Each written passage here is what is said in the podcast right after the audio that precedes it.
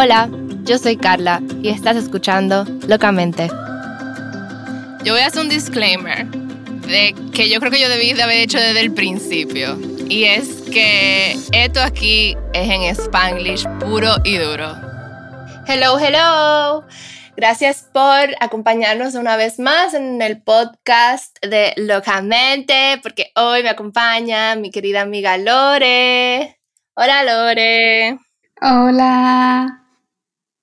¿Qué tal? ¿Cómo estás? Muy bien, ¿y tú? Muy bien, aquí trancada en cuarentena.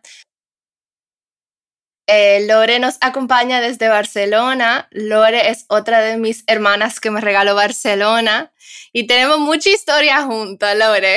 ¿Cuál, es tu memoria más loca conmigo? Tengo miedo. Quizás no deberías responder Quizás yo creo que es mejor no contestar esta pregunta. pero pero sí, vivíamos juntas por unos años en Barcelona y pues hacíamos muchas fiestas. Mucha fiesta. Es que tú lo dices así, la gente no entiende que nuestra casa era el lugar de la fiesta. A nivel que casi fuimos expulsas. Bueno, fuimos expulsas del piso. Sí, lloramos y pedimos y por favor, no. Y nos dejaron unos meses más, pero fue de que olvídense de renovar el contrato. O sea, no. y la gente no entiende, nosotros vivíamos en un apartamentico chiquitito de 50 metros cuadrados o así. O y menos. que Loca, la fiesta más grande que tuvimos, ¿cuánta gente habían? ¿50? O así, sí, no sé. o sea, Había una persona por metro, sí. Y, y, y, coño, o sea, eran 30 personas que no conocíamos, que conocimos ese día, ¿te acuerdas?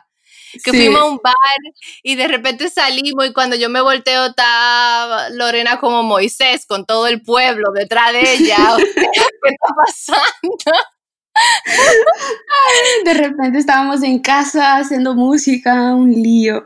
Sí. sí un tipo tocando su guitarra, otro en la mesa, como, como si fuera la batería, la percusión. Y, y, y, me acuerdo que nosotros vivíamos en un quinto sin ascensor y de repente eran 30 personas subiendo las escaleras para nuestro edificio. Y yo, ¡qué miedo! ¿Qué estamos haciendo? Pues sí. No lo pensamos mucho eso, ¿eh? Bueno, juventud, Carla, juventud. Divino tesoro. bueno, sí, sí. Yo creo que, yo creo que ese sí, esa fue la historia maluca, pero así también, eh, como roomies que éramos, era típico de que, bueno, tú siempre te despertabas más temprano que yo, eso ni lo voy a decir. Sí, esto siempre. siempre.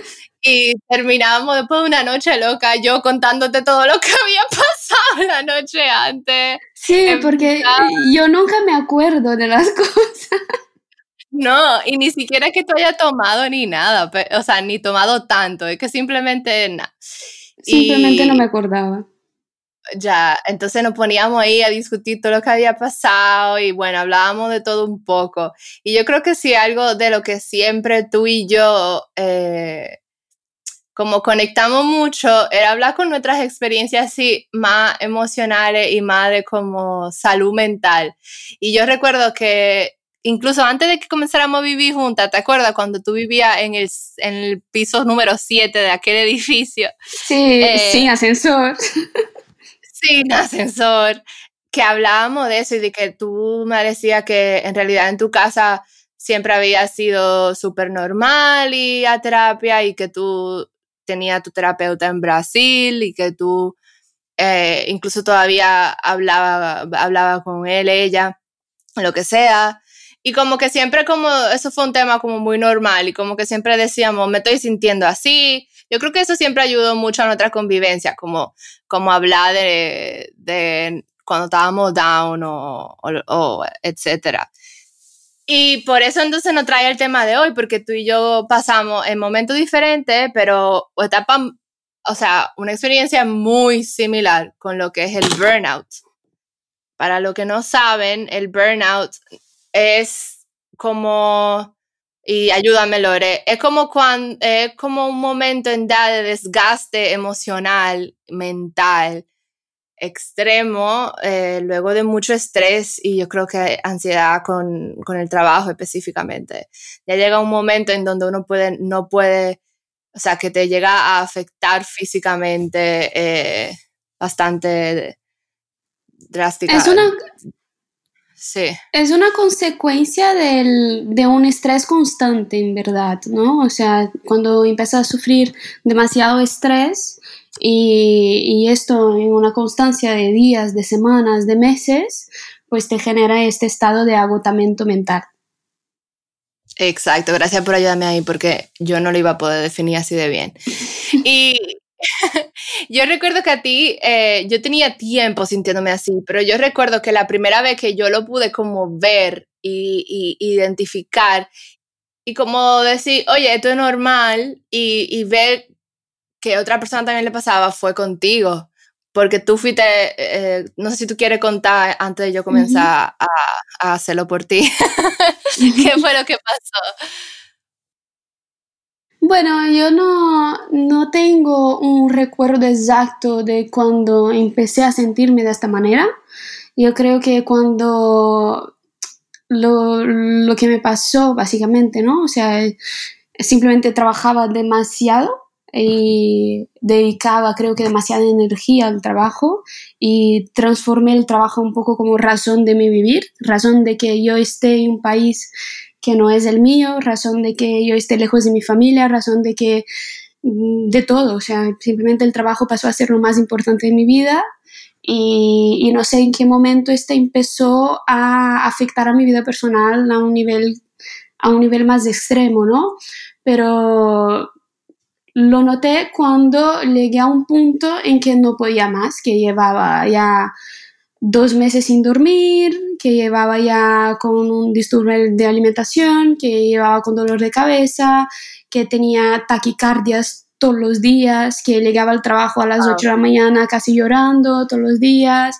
Entonces, cuando llegué a una situación tan, tan extrema, aunque, que como, como dijiste, ¿no? O sea, aunque sea una persona que haya pasado por muchas cosas y que haya hecho terapia por mucho tiempo en mi vida o que me conozca de alguna manera, ¿no? No es algún, o sea, las enfermedades mentales no es algo nuevo para mí, o sea, no lo notaba, o sea, no, no entendía lo que estaba pasando conmigo porque me faltaba algún tipo de, de información o de poder conversar con alguien o simplemente de diagnosticar qué me estaba pasando, simplemente sentía este montón de cosas y no sabía por qué y cuando vi pues ya estaba fatal, ¿no? Entonces, hoy en día cuando miro atrás, creo que desde la época que aún vivíamos juntas, eh, ya me, me, pasaba esto, ¿no? O sea, de llegar a casa agotada, que no tenía ganas ni de cocinar mi comida, ¿no? Sí, yo recuerdo. Sí sea, de momentos que, que, llegas a casa simplemente quieres ir a la cama y despertar el otro día, vas a trabajar, vuelves a casa, duermes, despiertas, vas a trabajar, vuelves, despiertas, vas a trabajar y, y entras en un ciclo. Entonces, eh, yo calculando más o menos, creo que estuve en ese estado pues un, más de un año y medio. O sea, y, y, son cosas que son un poco complicadas de definir, ¿no? O sea, como cuál es la historia, cuándo empezó, cuándo terminó, simplemente te sientes ahí, ¿no? Sí. Y yo creo que, yo creo que ahora mencionando todo eso, eh, se me olvidó aclarar antes que tú y yo nos conocimos en el máster, las dos somos diseñadora gráfica, eh, trabajábamos en, ambientes de agencia, estudio de diseño, en donde, y, bueno, supongo que esto obviamente no es algo que se limita solamente a carreras que son creativas, entre comillas, pero sí, sí es muy difícil sentirse así, sentirse que uno tiene que producir idea creativa, ser creativo en general, cuando uno se está sintiendo así, con tanta falta de motivación, cuando tu cerebro está más funcionando como como robótico, ¿no? Siendo, siguiendo la, rutina de cada día, es muy difícil sentirse inspirado cuando uno ni siquiera tiene motivación para cocinar por la noche cuando llega a su casa, pásese la cena. Y para mí eso le agregaba un sentimiento de mm, incapacidad o de sentirme que de inseguridad o sentirme que, que yo no estaba siendo lo suficientemente buena en mi trabajo, entonces ya eso le agregaba un valor de ansiedad o como de, de eso, de agregarle algo más por lo cual sentíme mal. entonces yo creo que eso mató el ambiente, toda la presión de que todo tenía que ser para allá. Y yo creo que uno comienza, y yo creo que algo que me ayudó mucho a identificar esto no está bien, era el sentimiento de despertarme y no, yo tenía que yo tuve que comenzar a meditar cuando me duchaba por la mañana para decirme y repetirme en mi cabeza, este va a ser un buen día, este va a ser un buen día, porque yo me despertaba ya pensando en lo malo que iba a ser mi día. Y como que ya yo me despertaba dreading, no sé cómo se dice en español, como odiando mi día o con preocupación de mi día. Y ese sentimiento de que ni, no ha pasado nada, o sea, ni me he cepillado los dientes y ya tengo preocupación de que mi día sea malo. Qué triste, ¿no? Despertarse sin ilusión. Entonces, eso, eso, eso fue para mí una de las primeras cosas que cuando después de meses yo me comencé a dar, bueno, yo pasé un año así con, con ese sentimiento. Después cuando yo lo pude identificar fue que yo dije, uy, pero aquí hay algo que no está bien en realidad. Y ahí fue cuando yo entonces me lo comencé a cuestionar un poco. Como tú dices, eh, llega un punto en donde lamentablemente uno llega a un momento en que está fatal y toma acción. Y qué triste que uno tiene que llegar a ese punto de romper, o sea, el breaking point. Exacto, es muy triste llegar a, esta situación porque yo creo que, o sea, hoy en día miro atrás y veo que si tuviera un poco más de información, como eh, hubiera escuchado podcasts como estos, ¿no? O como leído un poco más sobre el asunto o buscado ayuda cuando necesité ayuda o cuando me sentí un poco raro o, si me hubiera escuchado un poco más a mi cuerpo, eh, a lo mejor no hubiera llegado a este, a este punto, ¿no? Y lo que dices sobre eh, nuestro trabajo es algo como muy importante porque al final estamos trabajando en la industria creativa, ¿no? Y hay muchos trabajos que también exigen mucho del mental, de la creatividad y nuestra máquina es como si nosotros al final somos futbolistas, ¿no? Y si rompemos pues la pierna no, no podemos jugar. Y si nuestro cerebro no está bien, no podemos crear tampoco. Y entramos en un ciclo, ¿no? Entramos en un ciclo y entramos en este ciclo porque simplemente eh, nos toman, o sea, no, nos ponen en una situación de que tenemos que ser productivos, ser extremadamente productivos con nuestro trabajo mental, pero el cerebro no, no sigue el ritmo exacto de una máquina, ¿no? Y cuando te ves en estas situaciones de estrés y de entregas y de trabajo constante y de responsabilidades y, aún encima tienes que generar contenido interesante, o sea, o algo bonito, o algo pertinente, o algo nuevo todo el rato, eh, entras en, un, en, una cierta frustración, ¿no? El trabajo creativo es, eh, es igual a la frustración, o sea, yo creo que donde hay trabajo creativo hay frustración todo el rato. Yo no conozco un creativo que no sea frustrado o que tenga momentos, ¿no? Dentro del proceso creativo es muy normal y mentalmente esto agota un montón.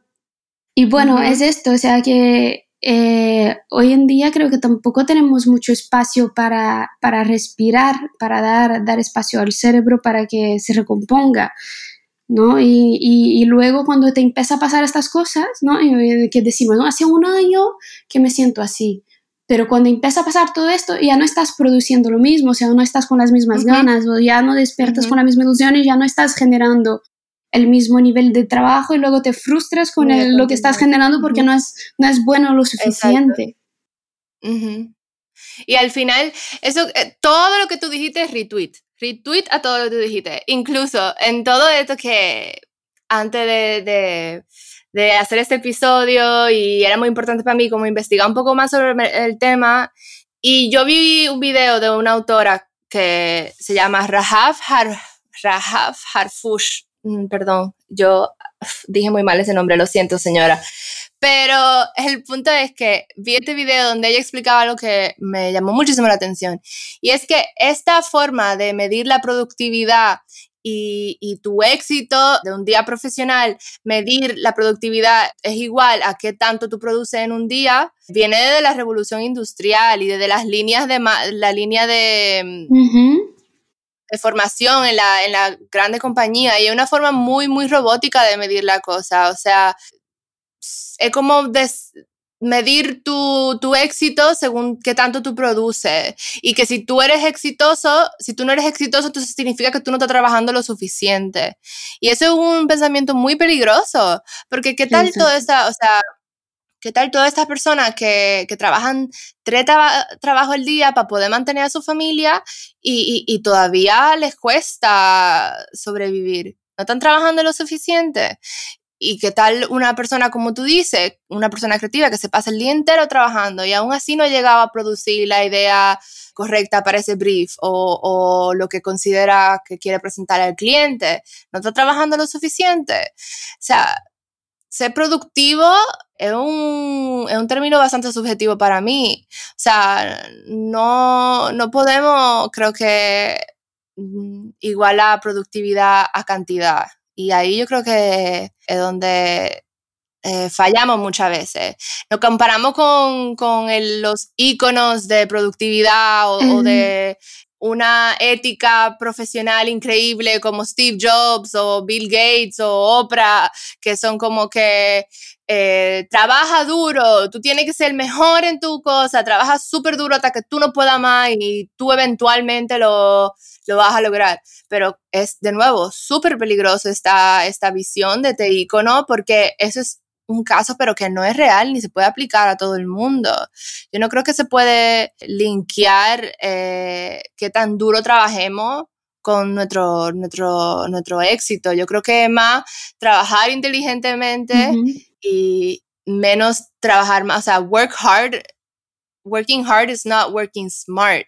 Yo creo que tenemos que trabajar, work smarter, not harder necesariamente porque parte, al menos para nosotros, que somos personas creativas, eh, mucho de nuestra creatividad, mucho de lo que nosotros nos va a ayudar a ser exitosos y de poder producir buen contenido, como tú decías antes, es lo que no estamos haciendo cuando no es, es lo que estamos haciendo cuando no estamos trabajando, eh, de donde buscamos nuestra inspiración en nuestro tiempo libre, en realidad. Y eso tiene que ir muy de la mano también con nuestra productividad. No sé qué tú piensas de eso. Exacto, yo creo que el, el, trabajo en sí, yo creo que siempre tenemos que tener como muchas ganas por lo que hacemos, o sea, en general, ¿no? O sea, tenemos que estar, no tenemos que, pero está bien si, si estamos como enamorados o tenemos ganas de hacer lo que hacemos, pero el trabajo es el trabajo y estamos en un, en un estado que se nota mucho ahora en cuarentena, ¿no? Todo el mundo parado, todos en, eh, en otros ritmos, también se nota mucho, tanto con, con, con, el ritmo de trabajo y más con el consumo, o sea, estamos por todos los lados así, o sea, estamos comiendo lo que no tenemos que comer, estamos consumiendo lo que no tenemos que consumir, estamos pues trabajando de una manera que no tenemos que trabajar tampoco, ¿no? O sea, yo creo que hay un, cierto desequilibrio entre lo que es la productividad y lo que es el ritmo del propio cuerpo o de la propia naturaleza, ¿sabes? O sea, del, el ritmo tuyo de, de, de, sentirse bien con lo que estás haciendo, de hacer las cosas bien, de respirar, de tomar las pausas que tienes que tomar, ¿no? Y, y, y se está notando un montón ahora. No sé, yo estoy trabajando desde casa y, lo noto mucho. Bueno, desde, desde que he cambiado de trabajo lo noto mucho, ¿no? Porque también la, empresa, la política de cada empresa puede ayudar a este tipo de, de, de trabajo, de incentivo a la productividad de mala manera o de buena manera, o te puede ayudar a estar más, más relajado, respetar un poco tus tiempos. Entonces, creo que tampoco es algo tan generalista. Yo creo que cada empresa o cada uno puede intentar hacer de su manera. Luego, otra cosa que pienso también, que estuve reflexionando esta semana o desde cuando me habías dicho de, de, de hablar y de hacer el, el, podcast, es que por mucho tiempo también estuve en esta posición de, de victimismo, ¿no? Así de, uh -huh. mira, la empresa, eh, el mundo, ¿no? El mundo funciona así, el capitalismo es una mierda, sí. las empresas tienen una política horrible de trabajo y por eso sí. estoy sintiéndome así, ¿sabes? Como sí. mirando todo lo malo que los otros hacen por mí y no tomando actitudes desde mi parte, ¿no?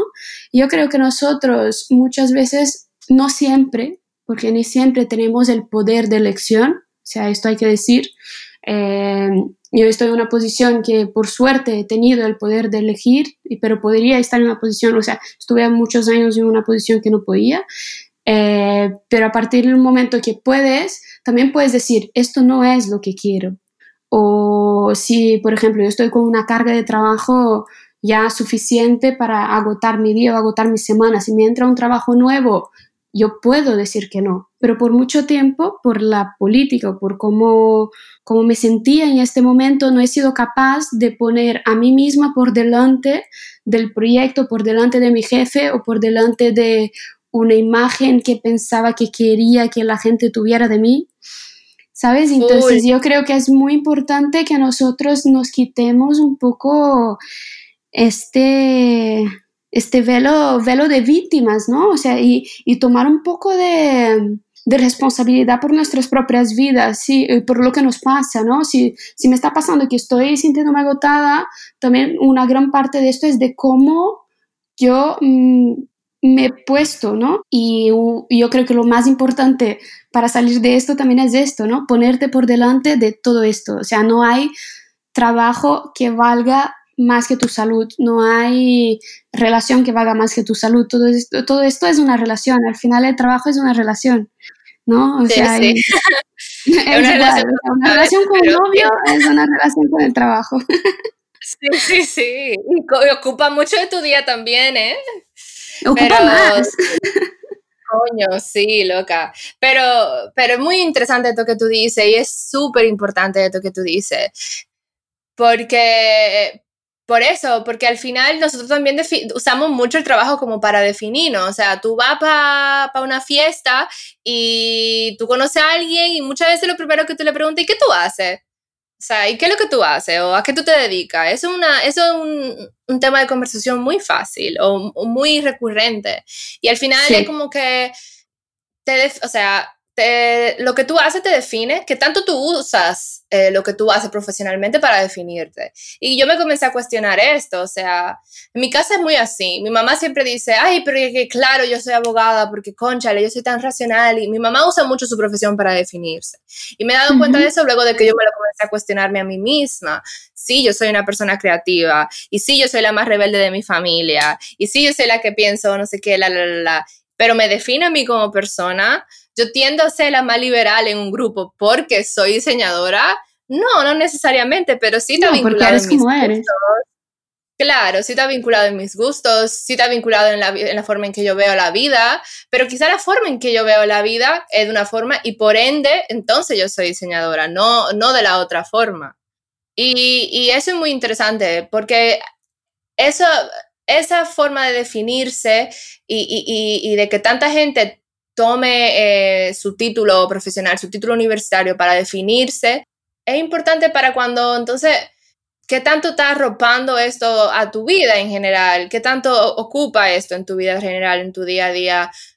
Ser ingeniero es todo lo que tú eres y es tu vida, ser doctor eh, es tu vida. Y, yo creo que ahí viene mucho algo que yo quería hablar contigo también eh, como, como latina en Europa, de que yo siento que en, la, en, en, América, en el continente entero, se vive para trabajar y en Europa se trabaja para vivir. O sea, en España, agosto es un mes sagrado. En agosto todo está cerrado, está de vacaciones. y en, julio, después de las 4 de la tarde, no se trabaja. No. Eh, en, la, en, la, agencia, donde la última agencia que yo trabajé eh, en Barcelona, eh, desde junio hasta septiembre se trabajaba media jornada, hasta las 3 de la tarde. De 8 a 3 de la tarde.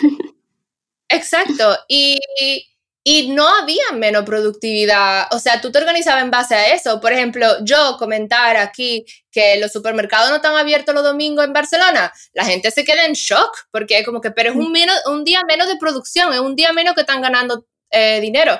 Y yo, sí, bueno, sí, eh, tú tienes razón, pero al mismo tiempo tú te organizas tu semana y tú vas otro día y el supermercado que quiere abrir el domingo abre el domingo, pero la mayoría de la gente no va el domingo al super y ya, porque es otro estilo de vida. Sí. No sé si tú te diste cuenta mucho de eso cuando te mudaste para allá. Sí, me, me di cuenta de esto, sí. Eh, hay una parte, o sea, que creo que es de contexto, de cultura y de, de todo, o sea, no, bueno, un país latino también, bueno, tiene, tiene, más pobreza y tiene como más necesidad de trabajo y todo es muy diferente, la distribución de renta no es lo mismo, eh, todo cambia, pero sí que lo que más noté y también hablé mucho esto con, con, otras amigas que también son mujeres latinoamericanas trabajando aquí en la misma industria, eh, que nosotras tenemos un chip de trabajar mucho, porque de alguna manera tenemos que hacer que se vea que valga que estemos aquí. Tenemos un peso, cargamos un peso. Eh, no digo todas, o sea, yo poco a poco intento quitarme este peso. Hoy en día siento que ya no lo tengo tanto, pero se no, lo noto mucho en mis primeros años aquí, tanto en la uni cuanto trabajando.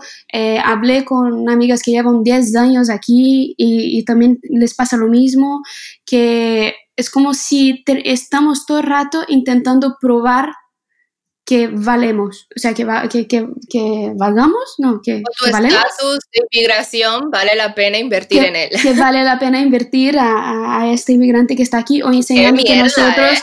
estamos a mismo nivel o mejores que otras personas. Siempre tenemos como este, este, este cargo, ¿no? De, de, estar ahí, esta presión añadida. Y yo creo que por eso también trabajábamos mucho. O sea, yo nunca, nunca he pasado por, o sea, he, trabajado con mucha gente en la agencia, en otros sitios, y nunca he encontrado a, a una persona que esté como en la misma situación que yo, una, una mujer latina, que no trabajara muchísimo.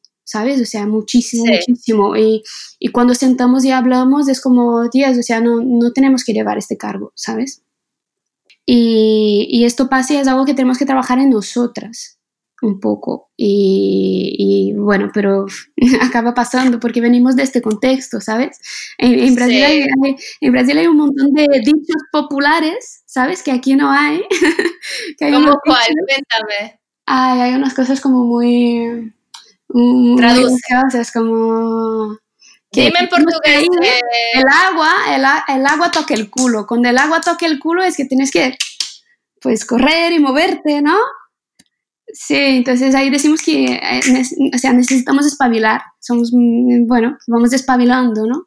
Y esto creo que ayuda, o sea, no creo que es un motivo para nada, porque tampoco me gusta poner en posición de, de, victimizar una cosa u otra, pero creo que es, es un añadido más para que estemos en este ciclo ¿no? de, de, trabajar mucho y de sentirnos siempre como que no es lo suficiente, nunca estamos haciendo lo suficiente, nunca estamos haciendo lo suficiente. Y es como nunca somos buenas lo suficiente. Creo que son muchas cosas que van añadiendo y que van generando esta situación de, hay, hay también como la síndrome de impostora, hay mil, mil Uf, términos y mil sí. cosas, ¿no? Que, que ahí vamos uniendo con un montón de problemas y por eso creo que es tan importante un, que nos acompañemos con, con, haciendo terapia o, o el tipo de, de, terapia que te vaya bien, o hablando con amigos, o hablando con amigos. Hablando con amigos ya, ya, ya te ayuda un montón también, ¿no? Sí, porque cuando me estaba pasando todo esto, eh, bueno, cuando me pasó, cuando se detonó, cuando explotó la vaina, shit hit the fan, había shit everywhere y se jodió todo. O sea, yo me remonté mucho a, a, tu experiencia y me identifiqué mucho contigo, porque tú pasaste por esto en el timeline. Eh, yo todavía estaba en Barcelona cuando tú pasaste por esto. Yo recuerdo que tú tomaste un break del trabajo y por órdenes del doctor tú no podías trabajar y tú tenías tu excusa médica por la cual tú, tú estabas eh, en pausa. Y no sé cómo fue para ti lidiar con eso. ¿Fue para ti eh, difícil aceptar ese diagnóstico o, o esa, bueno, e, e, esa sugerencia que te hacía el doctor de no trabajar? Fue extremadamente difícil. O sea, yo mmm, hoy en día es como miro, o sea, ¿por qué ha sido tan difícil? O sea, yo, eh, bueno, fui un día, no llevaba mucho tiempo sin dormir y no, no podía más y fui al hospital Y hablé con la doctora y la doctora como me empezó a hacer un montón de preguntas y me diagnosticó que yo estaba con depresión y con un montón de cosas y me, me pasó a un psiquiatra, ¿vale? Entonces hablando con el psiquiatra, él me dijo, mira, tú no puedes volver a trabajar. No por lo menos, bueno, como mínimo 15 días, un mes o hasta dos, no puedes volver a trabajar. Tienes que estar tranquila, tienes que hacer un poco de deporte, disfrutar tu vida, no sé, ¿qué te gusta hacer? Yo, yo qué sé qué me gusta hacer, yo me gusta trabajar.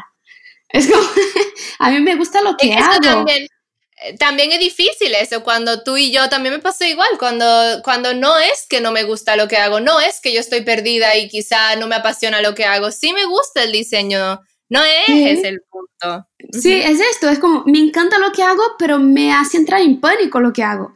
Y es, ¿qué hago? ¿Qué hago?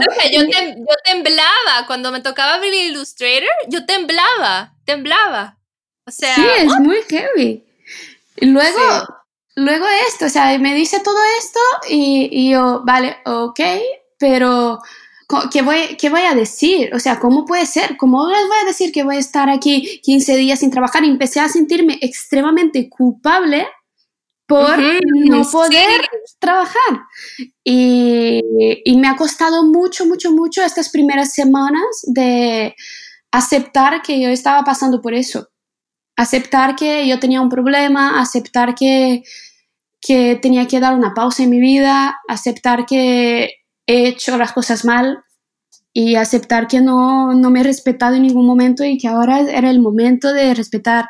Y me, me costó un montón, o sea, yo la, empecé a estar peor en el principio, ¿no? O sea, empecé, eh, eh, estuve peor cuando paré que antes de parar.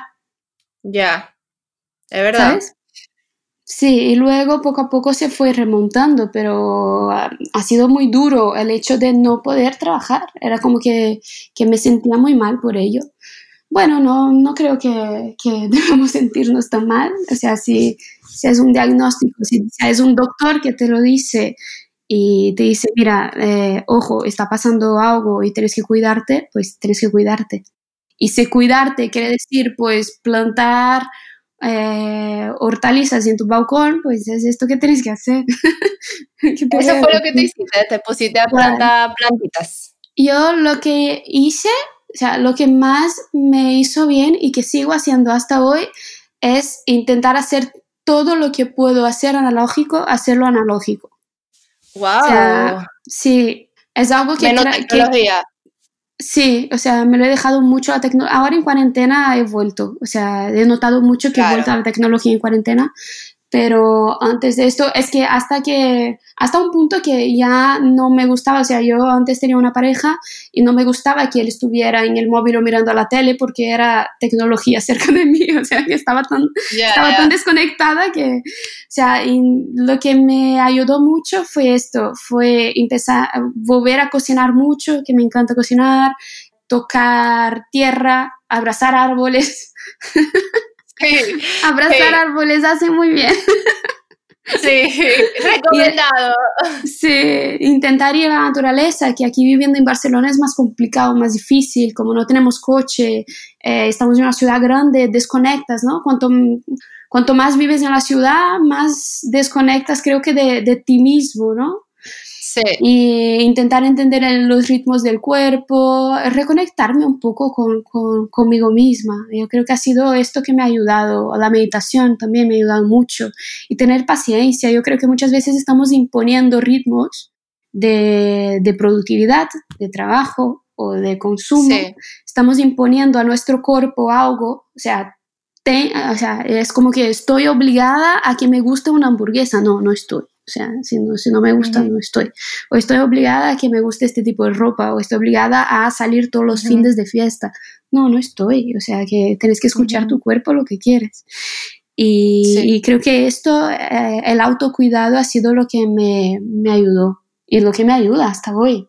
Cuando me siento un poco mal, lo que me ayuda es mirar para adentro. O sea, que sin religiones, sin filosofías o, cosas más allá. Yo creo que aparte de todo esto, aparte de lo que crees, lo más importante es escucharte a ti mismo. O sea, yo no sé tú, Carla, pero es lo que me ayudó a salir un poco del ciclo, del ciclo de, victimismo, del ciclo de, de todo. Sí, a mí, a mí me pasó igual y de nuevo, a mí lo que me ayudó fue no, no sentirme sola eh, y tener un, un, grupo de apoyo bastante bueno. Como tú decías antes, y esto es muy importante y por eso lo quiero volver como a subrayar, poner en negrita e itálica, que tú decías algo que nosotros teníamos la dicha, eh, la ventaja de, de, que podíamos decidir, ¿no? Nosotros en ese momento pudimos decidir eh, seguir las órdenes del doctor. Quizá hay gente que no pueden. Em, y eso vale la pena aclararlo. Eh, a mí, yo recuerdo que tú pasaste por todo esto cuando yo todavía vivía en Barcelona, así que estábamos cerca y compartimos y yo recuerdo eh, que tú estabas en todo ese proceso descubriéndote a ti misma, tú estabas leyendo muchas cosas sobre ti misma, meditando mucho, haciendo mucha yoga y tú estabas muy concentrada en ti. Y yo recuerdo que yo admiré mucho eso en ti en ese momento, que aunque era un momento de pausa, no era pausa pausa para tu autorreflexión. Tú estabas muy en, concentrada en ti y todo lo que tú estabas haciendo era muy enfocada en eso. Recuerdo eso específicamente. Entonces, cuando yo me fui de Barcelona, es literalmente justo después que me voy de Barcelona, que pasa todo lo que pasa, se me complica todo medicarme, eh, me, me complico y me enfermo físicamente y entonces tengo que renunciar a mi trabajo en Barcelona.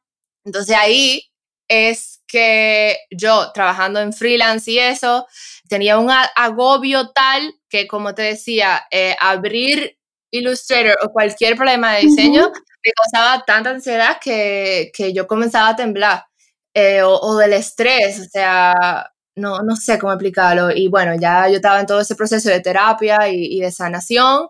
Y yo recuerdo que el doctor me dijo exactamente lo que tú dijiste antes. Me dijo, es que ¿por qué decirte yo a ti que tú no puedes trabajar es un concepto tan difícil de entender, o sea, son las órdenes del doctor, doctor's orders, o sea, es como si estuviera dando una receta de una medicación. Si el doctor le, si un futbolista se lesiona el tobillo y no puede jugar el siguiente partido y el doctor le dice no puedes jugar el siguiente partido, él no juega. Si juega se va a lesionar aún más, o sea, él tiene la opción de jugar pero no, no sería lo lógico. Le, llamarían que es un loco, un bárbaro, un idiota, que, que tú haces. Sé lo mismo que te estoy diciendo. Y, ahí fue que yo comencé como a, entender. Pero sí, me tomó mucho y sí, yo me sentía súper culpable porque yo decía, wow, yo no voy a estar produciendo, yo voy a estar viviendo en mi casa y qué yo voy a hacer y qué yo voy a hacer con todo este tiempo libre y qué es esto y no sé qué. Y, y, y me sentía, de nuevo, me sentía menos. Y ahí es cuando yo me cuestiono qué tanto nosotros valoramos eh, nuestra importancia con, con Lo que hacemos, Ajá, y qué tan ocupados estamos en el día. Si yo estoy ocupada de 8 a 8, eso me hace, mm, tengo más valor o como persona. Eh, yo ahora creo que no. Y estar ocupada eh, no, no, significa nada. Quizá yo soy más productiva en tres horas al día que, que en ocho horas al día. Y al final es eso. Eh, ¿Y en qué estoy ocupada? Estoy ocupada, ¿cuál es? O sea, esa hora en la que estoy ocupada, ¿a qué se la estoy dedicando?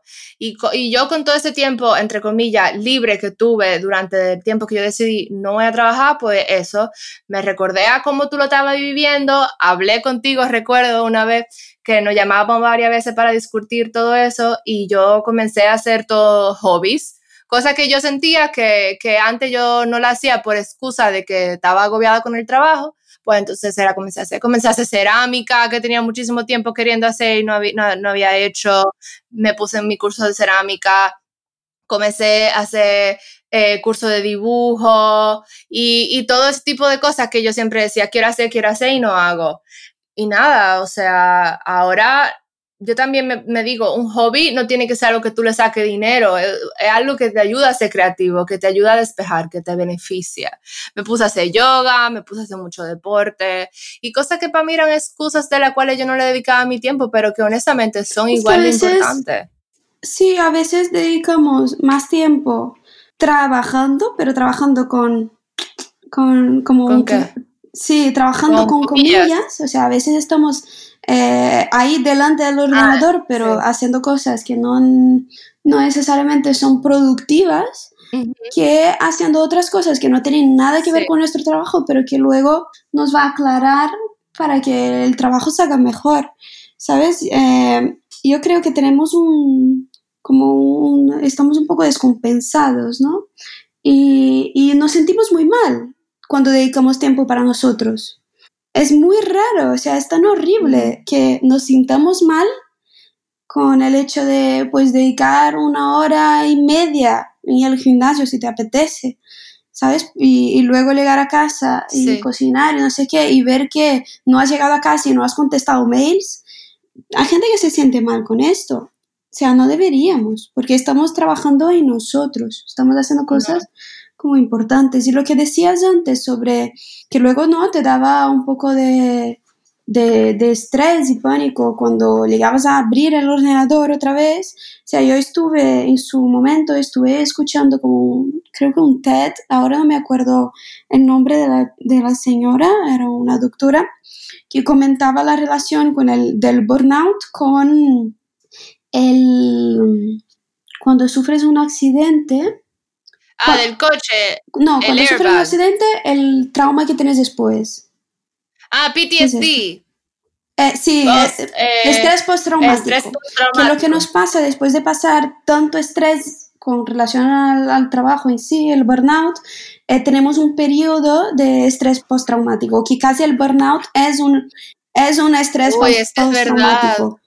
Porque no conseguimos tener la misma relación con las herramientas que teníamos antes y que lo que nos ha producido este estrés en el cuerpo, o sea, es, es- es natural, es lo mismo que si sufres un accidente de coche, Sí. luego entras en otro coche, claro que te vas a sentirte mal o, o te va a recordar ciertas cosas.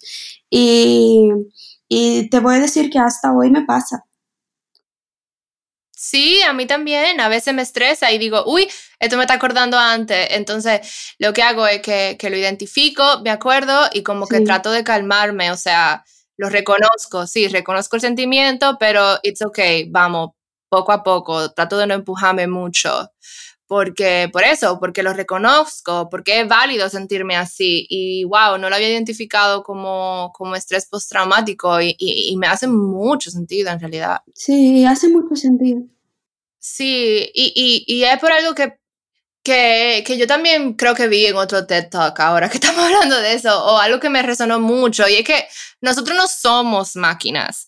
Y si, y si valoramos nuestra productividad como era antes, en las líneas de, de asemblaje y, todo esto, en la revolución industrial, que era tú, tú ibas, tú ponchabas y, qué tanta lata tú armabas en un día, eso era qué tan productivo tú eras. Y si nos, y si nos relacionamos así, como ese trabajo mecánico, o sea, obviamente al nosotros no ser máquina, eh, vamos a tener una cierta rebeldía cuando nos tratan como una. Es inevitable. Y ve, incluso cuando somos nosotros mismos que nos estamos tratando como máquina. Porque es antinatural. Nosotros vamos a rebelarnos contra nosotros. Claro, es, es, es antinatura, no es así. Incluso, por ejemplo, en Japón, Microsoft comenzó a aplicar un día extra eh, libre. O sea, son, ellos tienen semana de, cuatro días y se dieron cuenta el próximo año, después de un año aplicando esto, que su productividad subió un 140%.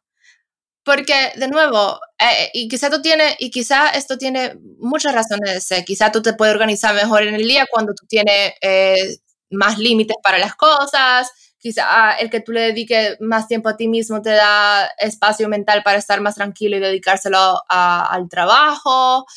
Y, y estas son cosas importantes de, de considerar porque mmm, que nosotros valoremos tanto esto de estar, entre comillas, eh, ocupado, creo que tiene mucho que ver con los ejemplos que tenemos sí. de, de, éxito. Y cada quien tendrá sus ideas de, de tu ética eh, de trabajo profesional eh, de diferentes personas. Para mí, un, un, gran ejemplo siempre fue en mi casa, en mi familia, siempre fue mi abuelo, que vino de la nada, o sea, de la nada, uh -huh. de una casita de tierra y, y, llegó a ser súper exitoso y uno de los mejores doctores del país y bla, bla, bla, bla, bla, y no nos vamos a ir por ahí. Pero wow, o sea, qué zapatos más grandes que llenar y, y, y, qué sombra. Y creo que también se, se, relaciona un poco a lo que tú decías antes de, de, sentirse que uno nunca está haciendo suficiente, que siempre hay algo más que uno puede estar haciendo. Entonces eso, eh, sumárselo. A, a la, al mundo creativo es súper difícil porque eh, ¿qué es un buen mm. diseño? O sea, ¿qué es ser el mejor diseñador? Qué bonito, qué feo, es muy subjetivo esto. Y después nosotros estamos súper sobrecargados de información y de diseño en las redes sociales y de todo esto que ahí se mezcla las inseguridades propias de querer ser mejor y de querer producir lo mejor y está full top y el síndrome de impostor y todo lo que tú quieras, se mezcla todo ahí junto y es súper agobiante. Se mezcla todo, ¿sabes por qué también? Porque eh, hay tanta, tanta imagen, hay, tanto, hay tanta procedencia de cosas que te llegan, tanta información, es, es, demasiado. Y, y muchas veces, mientras estamos trabajando, estamos en un ritmo tan alto que no nos da tiempo de tratar los proyectos como deben ser tratados. O sea, crear por y respetar el ritmo de la creación y que este producto sea algo auténtico de él mismo. Muchas veces lo que estamos creando, ya, ya te digo, yo, tú, eh, gente que tengo al lado, o sea, la mayoría, yo creo que casi todos hoy en día, todo lo que estamos creando tiene mucha influencia de lo que, de lo que estamos viendo. ¿Por qué? Porque no, no nos damos tiempo a crear algo diferente de esto. Porque es lo más fácil. Lo más fácil es absorber todo esto y, generar algo interesante, pero tiene mucha, mucha, mucha influencia estética, ahora ya hablando, ya estamos saliendo del tema, pero tiene mucha influencia, tiene mucha influencia estética de este montón de informaciones que nos ven llegando. Entonces, cuando miras a tu propio trabajo y, y miras esto, es como, guau, entonces, ¿quién, ¿quién soy en medio a todo esto? Mira el universo que hay de gente. El Instagram es gigante. Todo el día entras y ves alguien con, con, un trabajo guay y parece todo, todo parece súper interesante y todo es interesante, pero interesante para ver en un segundo. En un segundo lees algo, en un segundo puedes juzgar si aquello está bien o está mal. Y perdemos el, la esencia de las cosas, ¿sabes? Y, y, y ahí en este momento tú miras todo esto y parece que todo lo que haces es irrelevante, es pequeño, ¿sabes? Se unen muchos temas, ¿no? Para, para que te, te hundas para abajo. Claro, es imposible ser creativo y estar satisfecho con tu trabajo cuando ese es en el mundo en que tu cerebro se está comparando todo el tiempo. Y yo creo que el punto de, sanación o, o, de poder salir de ese ciclo interminable es que no te importe y no compararte yo creo que no compararte. Es más como, muy guay ese proyecto, ok, cool, próximo. Muy guay ese proyecto, ok, cool, próximo. O sea, me da, o sea, está bien, qué cool, eh, like, eh, ya, pero no compararte, porque que yo al menos sufro de eso, de que me vivía comparando y si me comparo en eh, nunca seré feliz, porque y buscando también como ese nivel de perfección que no existe, porque de nuevo, la perfección no existe, o, o que lo mejor, siempre va a haber alguien que es mejor, o sea, y es lo que tú decías antes de tus amigas, eh, que te pasa con tus amigas latinas en Europa, de que tú sientes que siempre tiene que estar haciendo algo más, que tú siempre puedes estar haciendo algo más pero es que siempre va a haber alguien que va a estar trabajando más duro que tú, siempre va a haber alguien que está haciendo algo más que tú, siempre. Y, yo creo que es una, es una lucha interminable, una lucha interminable. Y al menos creo yo que uno lo tiene que hacer porque quiere, como tú decías, escuchar tu cuerpo y tomar la decisión de hacer las cosas porque genuinamente quieres. Y, y, y no tomar ninguna decisión también es tomar una decisión.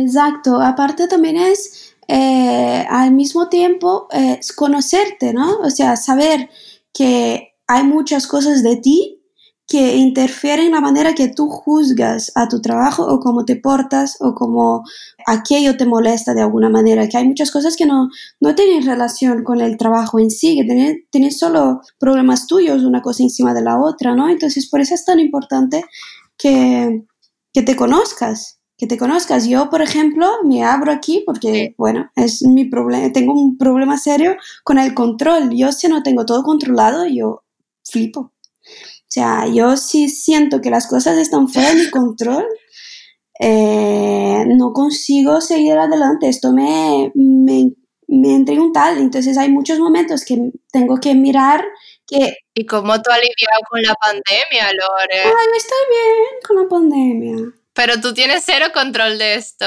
Bueno, porque yo tengo control sobre la manera como...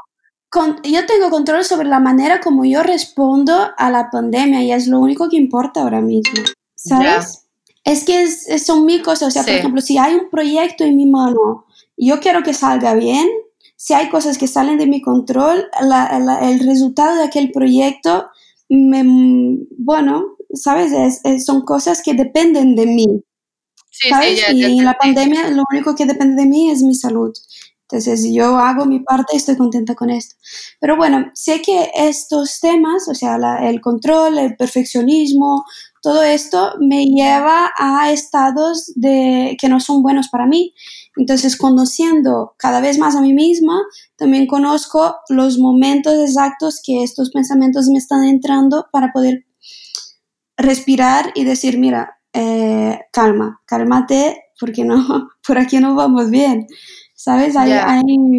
por eso es tan importante, ¿no? O sea, conocerte. Sí, es eso. Eh, yo creo que el proceso de sanación va muy, muy, muy de la mano con conocerse a sí mismo y dedicarse ese tiempo y identificar y ponerle nombre a los sentimientos. Al menos a mí me ayudó mucho y y como tú decías antes del PTSD, reconocer este sentimiento y que me acuerda, por ejemplo, mm, a veces cuando estoy angustiado, ansiosa por algún trabajo, puedo identificar que esos sentimientos me recuerdan ligeramente a la sensación que yo tenía antes cuando yo estaba en pleno burnout.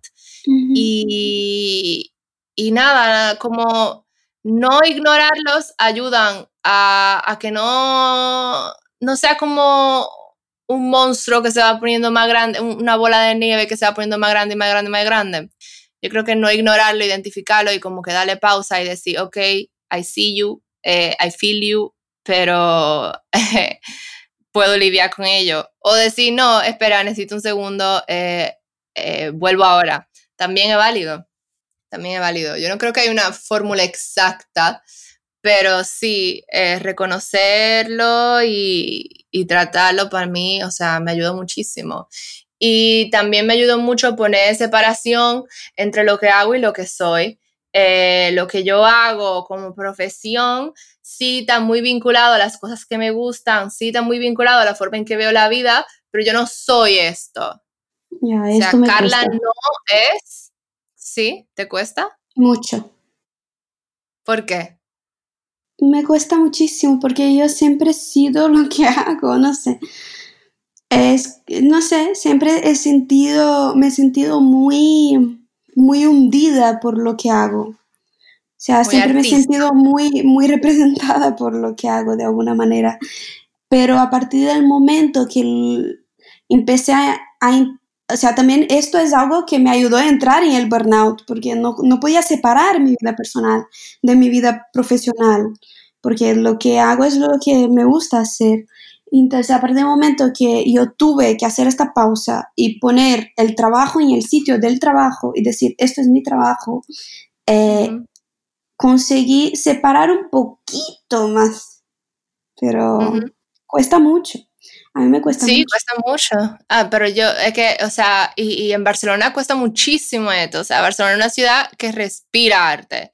Y si tú estás en ese mundo, entonces tú eres eso. O sea, en Barcelona es muy normal, ah, conocí a fulano, es diseñador en tal lugar. O sea, eso es lo primero que tenemos que saber de tal tipo. ¿Dónde trabaja? y, y, conocí a fulano, es fotógrafo. Eh, conocí a fulano, eh, o sea, es muy normal, es muy normal esto. Y, y, full es lo que te decía antes, yo soy Carla, yo soy diseñadora, eh, ya de por sí eso te dará algunas pistas de cómo yo veo la vida, del tipo de cosas que me gustan y que me gusta el arte. Aquí ya la gente se lo va sospechando por cómo me he visto y porque tengo pollina. Ya la gente está como, oh, sí, o sea, pollina, aquí es flequillo. Flequillo, ah, okay. Yo también. Tú también tienes, ya, ve. Entonces aquí comienzan ah, bueno, tú tienes como ese way, ese flow artista y vaina, y es como, ok. Ya, es que ahí es eh, como, cuando voy a mi ciudad también, es que llego ahí y, soy la diferente, y ya está. Claro, y en Barcelona somos una más del montón, ¿qué te digo? Eh, bueno, en Barcelona yo no tenía flequillo, pero aquí, aquí me lo hice. Pero nada, es como, es como eso, de clasificarte por, por, lo que tú haces profesionalmente. No, a mí me gusta clasificarme por mi gusto. Sí, soy Carla, sí, soy medio artista, soy medio bohemia. Está bien, ok. Pero es más por cómo yo veo la vida, no por cómo yo, por lo que yo me dedico, creo. Y eso me ayudó mucho. Eh, también como... no sé, también es una parte de ti, lo que te dedicas. Claro es una parte de ti, es una parte, o sea, y no, no, no porque trabajamos con arte, ¿eh? o sea, yo, por ejemplo, si estuviera trabajando en un hotel y atendimiento al cliente, es parte de mí también lo que estoy haciendo, porque esto me hace ser una persona más abierta a conocer a otra gente, o etcétera, ¿sabes? Y también es parte de mí eh, ser latina, y también es parte de mí haber vivido las experiencias que viví. Eh, yo creo que es, es un todo. Lo que yo veo mal es si nosotros si nosotros nos resumimos a esto, ¿no? Y si el momento en que no te sale bien, que por un momento pensé, pues el diseño igual es porque no es para mí. Y si no me sale bien, y si mañana me tengo que cambiar eh, a, a, hacer cualquier otra cosa, no voy a dejar de ser quien soy, ¿sabes? Pero haber sido aquello y ser esto ahora es parte de mí. Yo creo que todo está muy, está muy conectado. Y vestir de la manera que me he visto es parte de mí. Gustar de lo que me gusta bueno. Sí, claro, y por eso elegimos la profesión, porque de nuevo va vinculado a la cosa que nos gusta, pero yo me refiero más a que, y todo lo que tú dices tienes toda la razón, pero yo me refiero más eh, a, que poner esa separación me ayudó mucho a mí a sanar, porque entender que yo no soy solo diseñadora o, o, solo publicista o solo lo que sea, yo soy mucho más que eso, le quita mucha presión al perfeccionismo que yo tengo de, ok, yo soy Carla, yo tengo que ser la mejor diseñadora. Eh, la mejor diseñadora a base a qué métrica. O sea, eh, ¿quién es el mejor diseñador? No, esto no existe. Exacto. Entonces es, es esa, eh, cuando ya entonces yo me quito ese título y yo simplemente soy Carla, entonces yo no tengo esa métrica de comparación o buscar ese profesionismo o buscar una comparación de, lo que sea, porque yo simplemente soy y por ende, para lo que hago para ganar dinero, lo que hago para comer, eh, diseño porque me gusta, porque me apasiona, simplemente, no porque tengo que ser la mejor. Porque es eso, es como uno vive en una lucha constante de querer destacarse. Sí, y es bueno querer destacarse, es bueno querer ser bueno, es bueno querer hacer bien su trabajo, estás, o sea, por favor, obviamente. Pero para mí, parte de mi burnout era que yo me sentía súper mediocre en la vida y que todo lo que yo producía era mediocre, que todo lo que yo hacía era malo, porque me vivía comparando con otro, porque entonces, entonces no era solo que yo me consideraba, eh, y como por eso eh, para mí fue bueno separarme de Carla como persona, Carla como diseñadora, porque entonces yo me consideraba mediocre como persona en general, como que yo no había logrado nada en la vida. porque entonces, para ti, que no, que, no, que no vales, ¿no? Exacto, exacto. Entonces yo no puedo relacionar directamente mi valor como persona a, mi valor como profesional o, qué tan ocupada estoy o qué tan, eh, qué tan productiva soy o, cuántos negocios tengo o cuánto gano o cuánto o, en qué tantos países he vivido, eh, qué tanto título universitario he dado. Mucha gente usa mucho de este tipo de, de, este tipo de cosas de comparación. Y luego yo pongo a pensar y yo decía, mierda, pero para mi 26, ahora recientemente 27. qué dolor. Qué triste, Carla. Pero para mis 27 años de edad, coño, muchas cosas había logrado, he logrado entonces, Yo es creo esto. que el problema está en comparar, o sea, no tenemos que compararnos con nadie, o sea, no, no tiene sentido, no tiene ninguna lógica. Si tú paras y piensas cuál es el sentido de hacer comparaciones, no tiene ninguno. O sea, no, Nada, sufrí. No es nada, es, es Sufrir. sufrir, para nada, sufrir para poner números y para tal. O sea, no tiene sentido. Y ponerse en lo que tú decías antes, activar como el modo víctima. Sí, Prenderlo total, como el como- mode, activado, modo víctima. Yo creo que siempre estamos buscando algo, algo que nos moleste. ¿Sabes? O sea, Si siempre nunca estamos estamos satisfechos. Es como si una persona, tú acabas de conocer a una persona y hablas de mil cosas, tú te quedas con un, ah, mira, y esta persona ha visitado menos pai- más países que yo, me siento mal.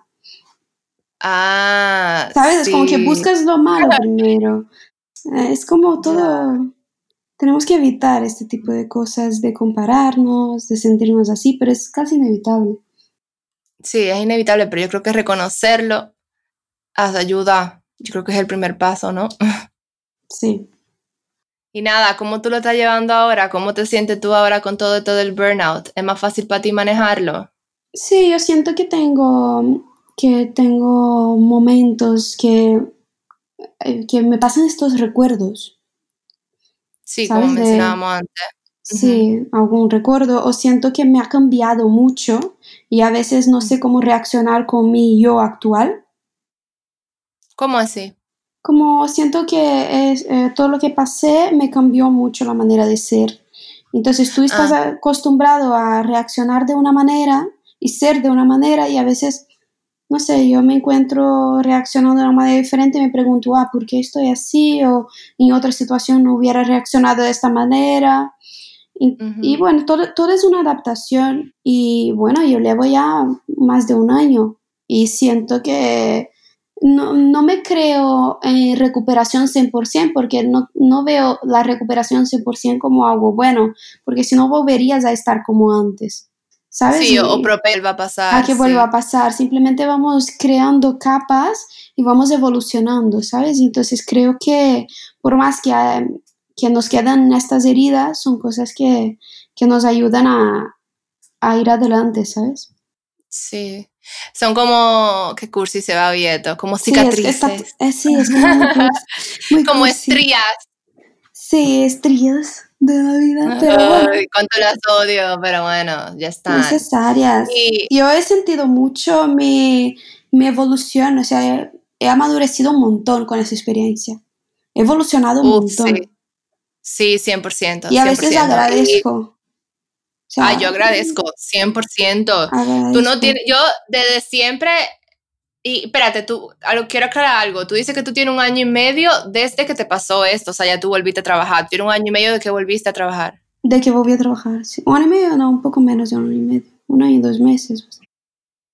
¿Y cuánto tiempo tú duraste en tu burnout, como en tu periodo de, de no trabajar? O sea, de recomendación médica.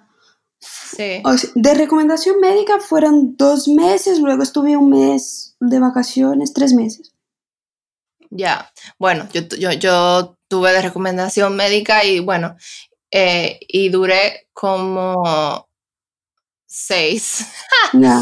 Yo volví bueno. porque creí que quería lo- y lo pedí Ujú. alta voluntaria. O sea, no, no me quería dejar el médico. O sea, lo he hecho mal un poco, pero Bueno, pero yo lo...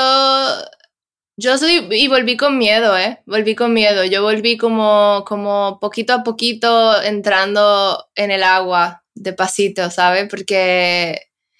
eh, sí, volví con miedo y yo iba tomando proyectico pequeño eh, y rechacé mucho.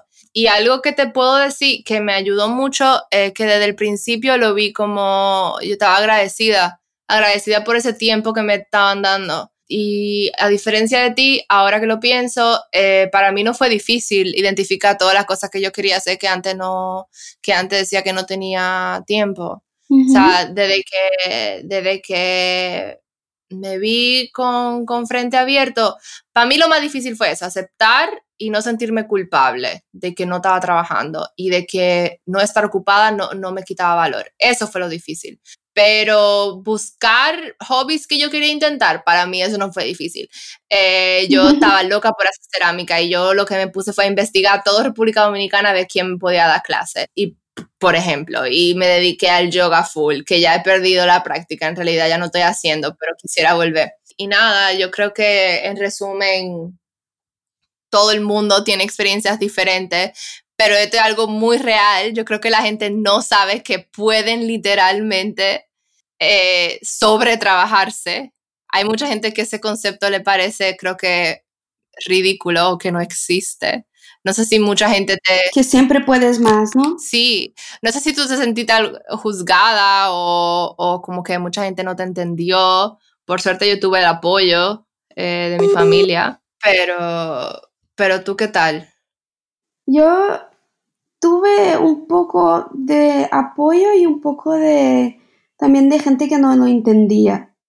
O sea, tanto, tanto familia cuanto amigos, cuanto compañeros de trabajo. ¿eh? Gente que me apoyaba y gente que no, que decía que sí, pero que se notaba que no, o, o que simplemente decía, ah, esto es, esto es tontería, o esto no es para tanto, simplemente estás triste, ah, que no, que yo también estoy triste, o muchas veces, muchas veces me ha pasado luego, luego que me pasó todo esto, eh, gente que me decía, joder, estoy cansada de mi jefe, también quiero pillar eh, baja de no sé qué, yo, cálmate, o sea...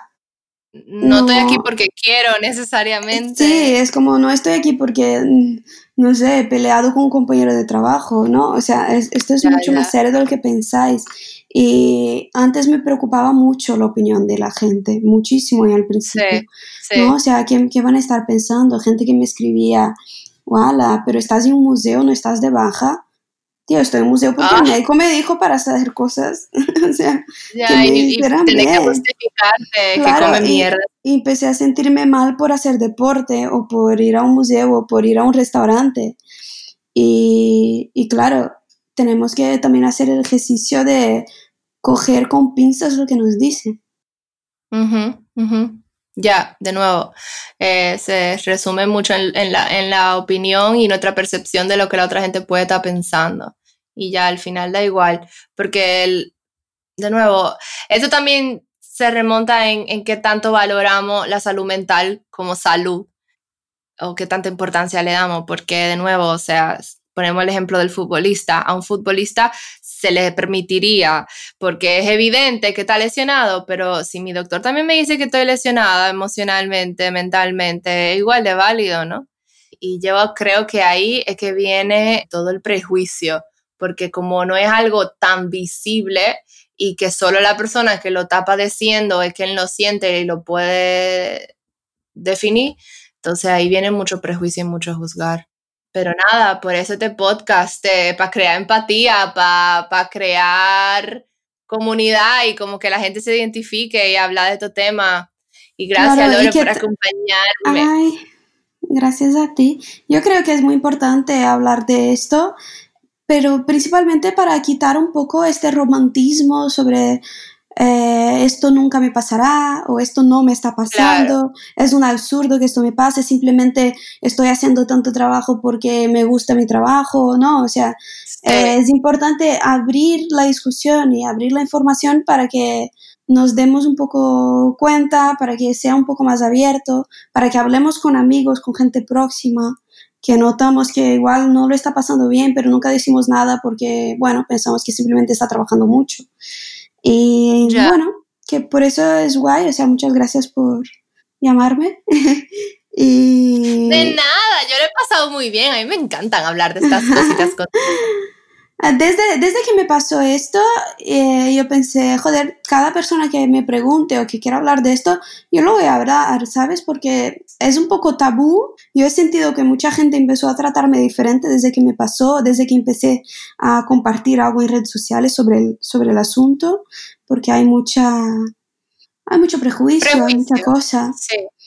Pero bueno, entre todo lo raro o lo malo que pueden pensar, también creo que hay lo bueno de ayudar a otras personas Y mucha gente me escribió también cuando me pasó, que estaban pasando por lo mismo, por situaciones muy distintas, pero que también con, con el mismo fondo de, de inseguridad, de, de ansiedad. Y, y, bueno, y esto. Eh, muy contenta de poder compartir. Sí, o sea, gracias de verdad por compartir tu experiencia, porque al final es lo que tú dices, o sea, si al menos una persona de la que escuchen esta, que no son muchas, ¿eh? porque seguimos siendo una comunidad pequeñita, pero si una persona más se siente identificada, si una persona más se siente que se puede llevar, que no se siente sola, o sea, lloro. Recuerdo una persona que, que me escribió cuando salió el primer episodio. En realidad, con decirte que cinco personas me escribieron, porque creo que fueron un poco más, pero me sorprendió muchísimo que cinco, al menos cinco, me hayan escrito diciéndome, me siento tan identificada, me siento menos sola, gracias por hablar de este tipo de temas, porque muchas personas sienten mucho estigma y miedo de esto y, y, se siente incomprendido. Y de verdad, si con esta conversación que tuvimos tú y yo de decir, amaba, amo lo que hago y aún así eh, tuve eh, ansiedad extrema, a tal punto que tuve que dejar de trabajar y otra persona dice, mierda, me está pasando lo mismo, odio despertarme todos los días, odio ir al trabajo, o personas que dicen, shit, eh, quizá esto no es lo que me apasiona en la vida y, también es válido. Yo creo que al final, sentarnos aquí y decir tú y yo, cuestionatelo todo, escúchate a ti mismo y que, oye, todito hemos estado ahí y que es normal. Si tienes que cambiar tu vida entera, cambia. O sea, yo, por, cuando empezó todo esto, yo quería ir al campo a plantar, ¿sabes? Quería cambiar mi vida, quería tomar un año sabático, quería hacer lo que sea, pero no podía. Esta es la vida de trabajar. Entonces, también si ves que por dos años tienes que dejar lo que quieres, lo que te apasiona para hacer otra cosa, esto también va a ser una experiencia una gran experiencia para ti y sí, beneficiosa, para ti. Y, y a esto, lo que, lo que es importante es hacer lo que sientes, ¿no? Y, y, esto es, es guay y, quien quiera hablar, estamos aquí para hablar también. Y es eso, no sé, no sé qué más. Ya, sí, no sé qué más. Bueno, nada, gracias por acompañarme y de verdad, eh, cualquier cosita, cualquier pregunta, pueden escribir por DM a locamente.rd en Instagram o por email a locamente.rd.gmail. Y cualquier preguntita valore, yo se la puedo hacer llegar, al menos que ella quiera compartir su Instagram, pero no sé si ella lo quiere compartir. Mi Instagram. Está bien. Pues nada, yo pondré el, Instagram de Lore o cualquier cosa me avisan, yo se lo mando. Y nada, Lore, de verdad, de nuevo, muchas gracias, te quiero mucho, te extraño mucho y ojalá nos podamos ver pronto en persona. sí, ojalá, a ver cuánto tarda todo esto. y bye, gracias por acompañarnos y hasta la próxima. Bye.